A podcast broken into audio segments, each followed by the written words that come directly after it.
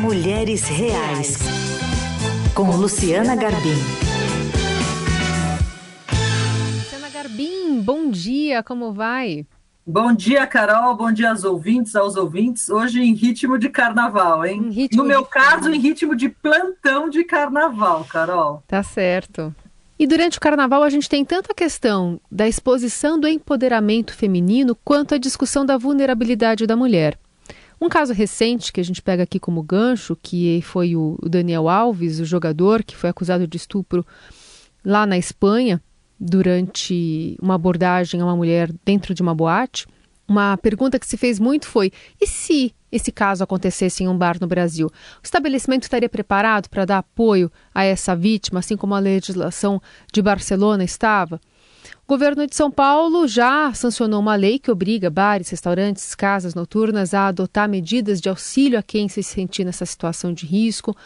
O texto diz, por exemplo, que o estabelecimento deve oferecer uma pessoa para acompanhar a mulher até algum meio de transporte ou até ela comunicar esse problema à polícia.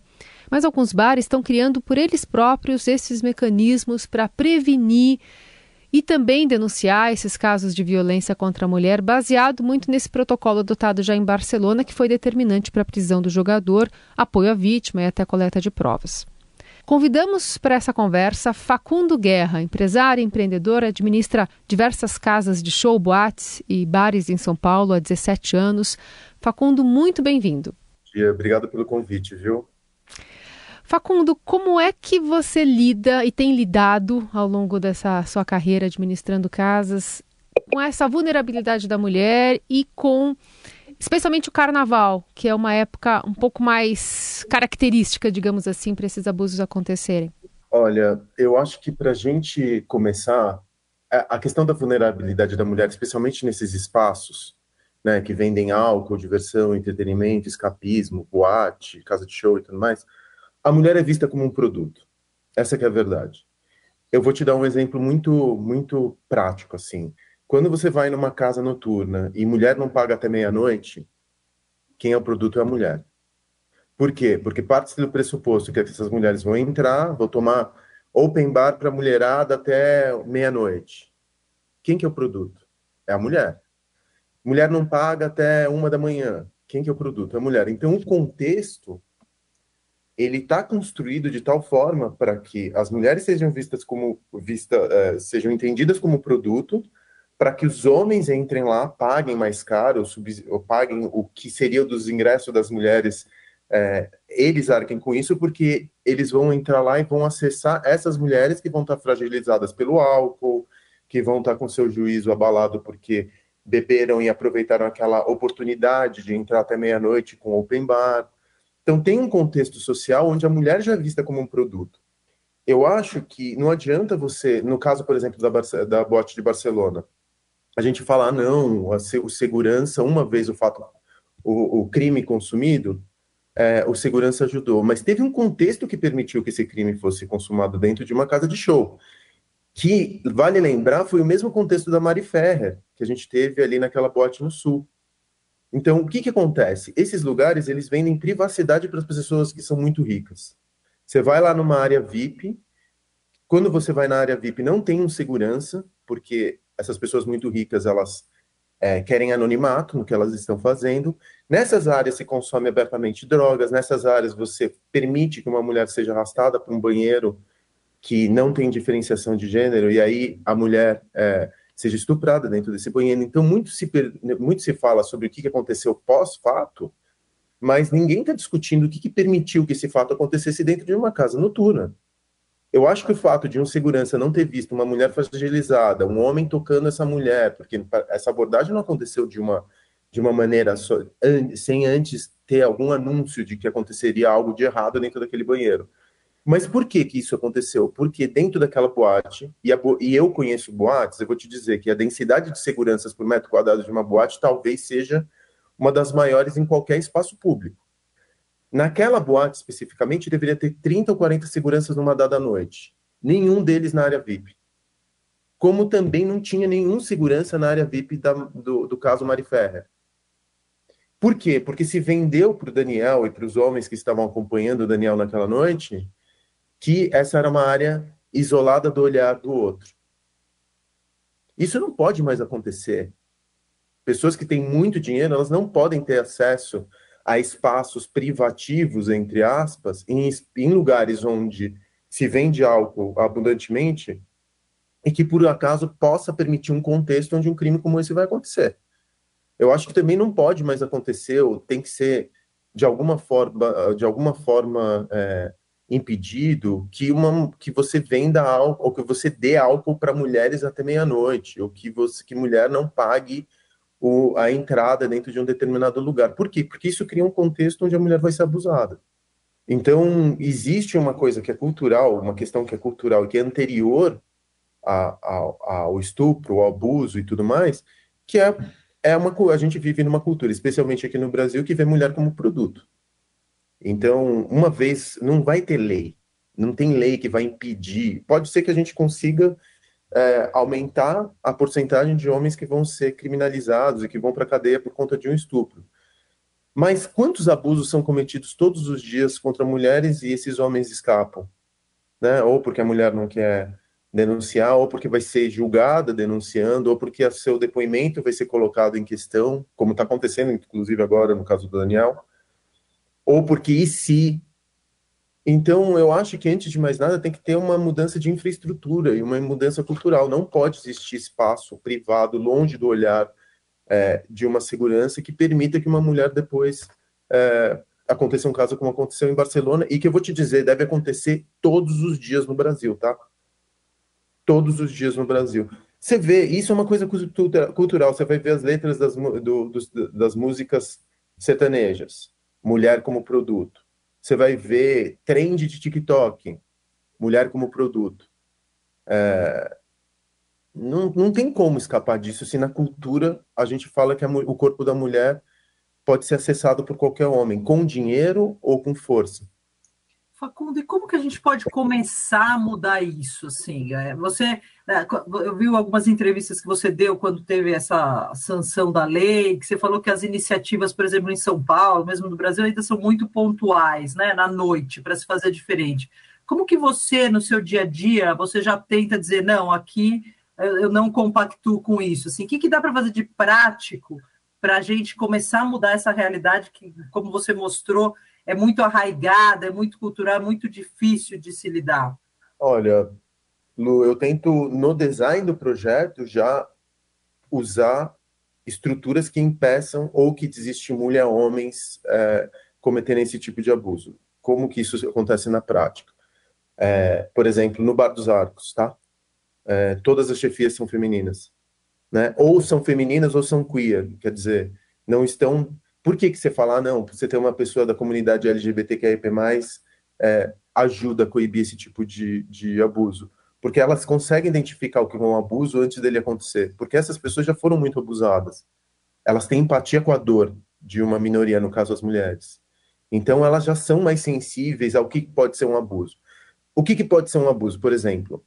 O que a gente tomava por cavalheirismo ou cordialidade. Ah, eu quero pagar um drink para uma, uma mulher na outra mesa.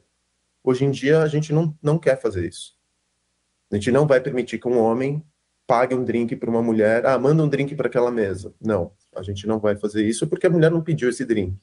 Ah, você pode fazer um correio elegante para aquela outra mesa. Não, a gente não vai fazer isso. Por quê? Porque aquela mulher está tomando um drink sozinha. Provavelmente ela não quer ser interrompida por um estranho. Um date. O cara vai. A, a, a mulher toma um, dois, três, quatro, cinco drinks. O cara tomou um ou dois a mulher está sendo alcoolizada progressivamente num date, num primeiro encontro, isso pode abalar o juízo dela mais adiante. A gente interrompe. A gente fala, olha, a partir de agora a gente não serve mais. Eu tenho interesse em que essa mulher se sinta segura, até por uma questão mercadológica. O bar, a boate, a casa de show, ela sempre foi. As mulheres ficam tensas quando vão nesses lugares. Você não sabe se você vai ter teu cabelo puxado, se alguém vai sair pegando na tua cintura, se você está conversando com uma amiga e um cara vai se sentir no direito de interromper a conversa de vocês duas e posso me sentar aqui com vocês, são lugares geralmente incômodos para as mulheres, né? Onde acontece muito abuso. Então, eu acho que você, é, por exemplo, outra coisa que acontece muito em boate, que está até no campo do fetiche, ah, duas pessoas entrarem no banheiro. Não, não vai acontecer. Então, tenha-se segurança próximo dos banheiros para que não, não aconteça de duas pessoas entrarem. Por quê? Porque duas pessoas dentro do banheiro está longe do olhar dos outros. Quer transar? Vai para casa. Não é o lugar mais confortável, nem mais salubre para você transar. Por mais que você tenha esse fetiche, vai para tua casa. Aqui não. Por quê? Porque pode acontecer um crime quando você não tem um olhar. É... e mais além disso, que eu acho que é uma coisa que a gente faz todos os dias, é o que, que é abuso? Vamos tipificar o que, é abuso? Abuso é qualquer coisa que aconteça depois do não. Tem um não, a partir daí você está no território do abuso. Então, eu acho que isso é muito importante. E tem uma brigada que está dentro da comunidade LGBTQIP, que tem, é, que tem lideranças femininas, que tem. É, que sabe o que é abuso e sabe diferenciar. Eu não, eu não acredito mais em atos de cavalheirismo eles criam uma zona muito, som, sabe, muito sombria. Atos de cavalheirismo, primeiro eles precisam, eu acho que gentileza ela tem que acontecer. Eu sou gentil com homens e com mulheres. Eu não, eu não tenho problema de pagar conta para um homem também. Mesmo que seja um amigo. É, se eu convidei ele para jantar, ah, vamos trocar uma ideia, eu posso pagar conta, porque eu não estou interessado no que, que vai acontecer depois de eu pagar conta. Eu não estou pagando a conta com o intuito de tirar algum tipo de favor de um homem ou de uma mulher. Eu sou a favor de pagar a conta, inclusive. Entendeu? Se eu posso. Eu quero pagar a conta, eu quero fazer essa gentileza, mas essa gentileza não é direcionada a um gênero. Ela é todos os humanos. E ela é desinteressada. Então, essa, essas zonas sombrias, essas categorias que a gente que a minha geração chamava de cavalheirismo e tudo mais, não, eu acho que elas têm que cair, entendeu? Em nome de cavalheirismo Por já curiosidade, quando vocês tomam essas atitudes, por exemplo, olha, não vou levar o drink, eh, para, já bebeu demais. Qual tem sido a reação assim? Vocês sentem reações muito violentas ou, ou vocês sentem reações, ah, não, obrigada por fazer isso? Algumas vezes a gente tem reações violentas, porque quem manda aqui sou eu, eu que pago o seu salário, você sabe com quem você está falando, é, eu vou te dar um review negativo no Google, eu vou vou falar mal desse bar com meus amigos. Então, porque é isso. Você postou esses dias uma, uma foto, né, com muitas mulheres, um comentário, se não me engano, com alguém te falando que só tinha muitas mulheres no, no num dos bares e, e você falou que era porque elas estavam se sentindo seguras, talvez seja por isso que elas estavam lá. Até nessa questão é, mercadológica que você falou, já que você tem um empresário tem que pensar no lucro, como é que você faz para dar essa, esse respaldo para as mulheres e ao mesmo tempo não afastar os homens? Olha, eu quero afastar os homens. Aqueles homens que são abusivos, eu não quero eles dentro dos meus, dos meus lugares. E aí eu vou construindo estruturas e de... sinais para emitir esses. Por exemplo, uma mulher trans na porta, ela é muito importante para mim. Hum. Uma porque eu, eu eu milito a favor da causa trans e eu acho que é importante você tirar a mulher trans e o homem trans do lugar social que normalmente é esperado para elas, né, que é o entretenimento ou a beleza. Então eu gosto de trabalhar com, com pessoas que são que são da comunidade trans. E outra, porque se uma pessoa se sente incomodada em ter a hostess ou host trans, eu não quero ela dentro do meu espaço. Vai me causar problema e graças às orixás eu posso me dá a escolha de escolher meu público. Quer dizer, tenho fila na porta todos os dias, então eu não quero agradar a todos. Eu vendo uma proposta autoral, quase artística, se você quiser chamar assim. Então eu estou permitindo acesso ao meu mundo. Se a pessoa se sente incomodada com o meu mundo, não falta bar em São Paulo. Vai gastar teu dinheiro em outro lugar. Porque eu não acredito que dinheiro. É, eu vou, eu, o cliente tem sempre a razão. Muitas vezes ele não tem. Na minha casa, que é o meu espaço, o cliente nem sempre tem a razão. Ele tem a razão desde que a gente esteja alinhado eticamente. E se ele tiver a quantidade de dinheiro que ele tiver, achando que ele vai comprar minha ética com o seu dinheiro, ele está enganado. Não vai. Facundo, e o carnaval, hein? Porque o carnaval é isso, né? Já tem esse, já, já acontecem essas questões na noite, no carnaval se tem essa ilusão de que tudo é ainda mais liberado. Né? A gente tem visto aí ao longo dos últimos anos essas campanhas, por exemplo, do não é não, mas a gente até estava conversando aqui antes de começar e, e você acha que elas são ainda muito destinadas à classe média, classe alta, né? Como fazer para atingir um público maior com essa proposta de, olha, cuidado, isso daqui, depois do não veio o abuso? Olha, Lu, acho que a resposta para tudo nessa vida é educação e redução de desigualdade social. Que é, no final das contas, a falta de educação, né? Esse tipo de insensibilidade com relação ao gênero, vem do, do fato das mulheres, enfim, de toda a condição social que as mulheres têm aqui no Brasil. É, então, a, a, a raiz do problema sempre vai ser falta de educação e desigualdade social. Você vai falar, ai, mas como assim? Você está indo lá atrás? É, mas é, é contextual, é da nossa sociedade mesmo. Então, a mulher receber menos pelo mesmo tipo de trabalho que performa quando com relação a um homem, uh, o abandono parental, o abandono da mulher depois que do, pelo homem, a, a, sobrecarga que a mulher tem na nossa sociedade, tudo isso faz com que a mulher seja vista como um, um uma mercadoria o excesso de sexualização nas, na, na, E eu não acho nenhum tipo de. Eu, eu não estou sendo moralista falando que a sexualização é errada. Não, tem, não é isso. Não estou sendo moralista e falando, ah, não, a gente tem que evangelizar as letras do funk. Não é isso. Mas é a cultura da pornografia, é a cultura do, de olhar a mulher dentro de uma sociedade, dentro de um patriarcado, como uma mercadoria. E para isso você precisa de leitura, você precisa de iluminação, você precisa desmontar a maneira como você foi é, construído. Eu fui construído como um machista. Eu já fui muito abalada como uh, que, onde a mulher não pagava.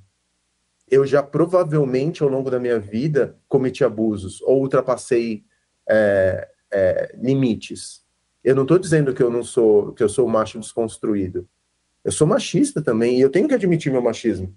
Porque senão, como que eu vou identificar o machismo alheio? Entendeu? Agora, o que eu tenho que fazer, mais além de tudo, sendo pai de uma menina, e não é o, pai, não é o fato de ser pai de uma menina que também me, me iluminou, mas o fato de ter mulheres e aliadas o tempo inteiro à minha volta, é falar, pô, eu causei já muita dor, eu tenho que, de alguma forma, parar de causar dor nos outros, homens e mulheres. Então, não tem jeito, é estudando, é lendo, é, ouvindo, é sendo empático, é perguntando se você gostaria que fizesse com outro, o que você está fazendo com você, o que você está fazendo com os outros. São as regras básicas de viver em sociedade, mas para isso você precisa ser, você precisa ter abrir um pouco a tua cabeça para leitura e mais importante para ouvir as mulheres e ouvir, entender que elas estão sofrendo todos os dias. Uma mulher que viva numa cidade grande ou em qualquer lugar, na verdade, ela vive com medo, gente ela pega um Uber com medo. Ela pega, ela vai para, ela anda na rua com medo. Passou das seis da tarde, ela tá apavorada voltando para casa, ela não quer andar a pé. Coisas que nós homens a gente não consegue nem dimensionar, entendeu? E você viver com medo é uma das piores coisas que pode existir, te poda a vida. Então não é possível. Acho que a gente tem assim uma, uma, uma, uma o grande potencial que a gente tem desperdiçado no Brasil e talvez no mundo seja a, a, a, seja a gente, a gente conviver com metade ou mais da metade da população com medo o tempo inteiro da outra metade. Não pode, a gente nunca vai ser uma nação potente se a gente, se a gente tiver uma geração de mulheres que vivem com medo o tempo inteiro. Com medo você não realiza a tua potência. Com medo você se autocasta, você se autopoda, né? Muito bem, papo aqui para essa segunda, nesse meio da folia, para entender um pouquinho melhor como alguns, algumas casas, né, enfim, apesar da legislação, tá pensando como o Facundo mesmo falou, né, muito mais no after, né, do que acontece depois para ajudar essa vítima. E aí uma proposta para se olhar o que, que dá para ser feito antes desse abuso acontecer. Facundo Guerra, obrigada pela conversa aqui conosco, viu? Obrigada, Facundo. Até mais. Foi ótimo. Lu, a gente volta semana que vem. Combinado, Carol. Boa semana para todo mundo, bom final de carnaval.